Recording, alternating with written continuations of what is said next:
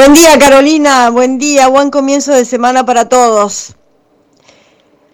La comunidad de los menucos nuevamente pide esclarecimiento y justicia.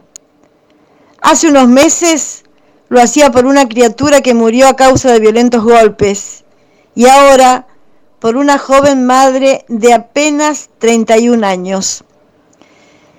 Graciela Huenchumán era mamá de dos nenas de 12 y 6 años y hace exactamente una semana hoy tuvo un varoncito que lamentablemente no llegó a conocer. Un problema de alta presión generó esta tragedia. Un desequilibrio de la salud que suelen atravesar las mujeres gestantes, pero que en este caso no habría sido atendido como corresponde en el Hospital de los Menucos, según denuncia la familia de la joven. Se descompensó el domingo pasado, su marido la llevó al Hospital de los Menucos, donde la medicaron y la mandaron a casa. A primera hora del lunes su situación se agravó, fue nuevamente llevada al hospital por su marido, quien con desesperación y hasta discusión con un médico logró que la atendieran y la derivaran a Jacobasi. Cuida a las nenas, porque no sé si salgo de esta. Fue el último pedido de la mujer a su marido al despedirse ya en la ambulancia rumbo a Jacobasi. Al hospital de esta localidad la joven ingresó en un estado muy grave y la práctica de una cesárea para salvar al bebé fue la única opción. Graciela murió con apenas 35 años, tres hijos por ver crecer y toda una vida por recorrer. Su familia pide esclarecimiento y justicia, acompañada por la comunidad, además de la renuncia del director del hospital de los Menucos, que según los vecinos no ofrece la atención que se espera de un sector público de la salud que es lo único a lo que pueden recurrir en esa localidad.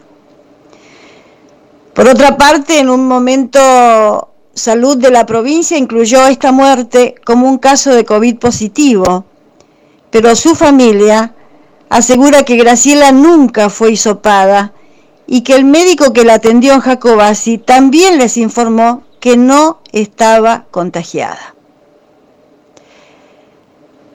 Y hablando de la circulación del virus, en este caso aquí en la comarca Viedma Patagones, Carolina, sumamos que hasta ayer el registro del Hospital Sati de aquí de, Viedma totalizaba un 12 casos nuevos. Son 66 los positivos desde el comienzo de la pandemia. Se han dado tres altas y lamentablemente una paciente viedmense falleció.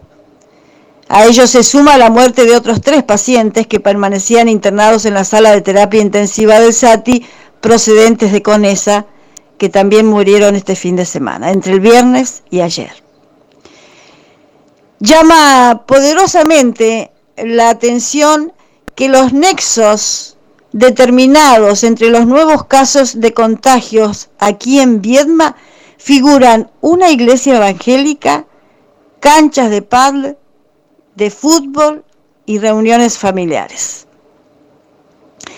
Claro, estos nexos, a nuestro entender, evidencian eh, que aún no se toma real conciencia de los altísimos riesgos a los que se expone a la comunidad toda si no son acatadas las recomendaciones del uso de barbijo, distanciamiento social y concurrir a reuniones de las que participan una importante cantidad de personas.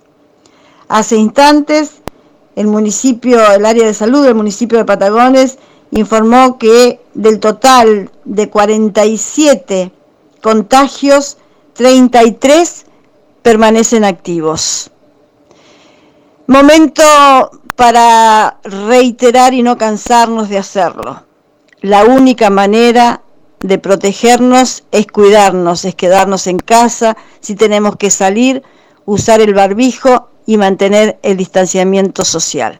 No a las reuniones con muchas personas, a las reuniones de amigos, a compartir el mate, a jugar al fútbol o cualquier otro deporte. Tampoco, tampoco concurrir a la iglesia por más necesidad que tengamos en estas épocas donde el riesgo es la vida misma.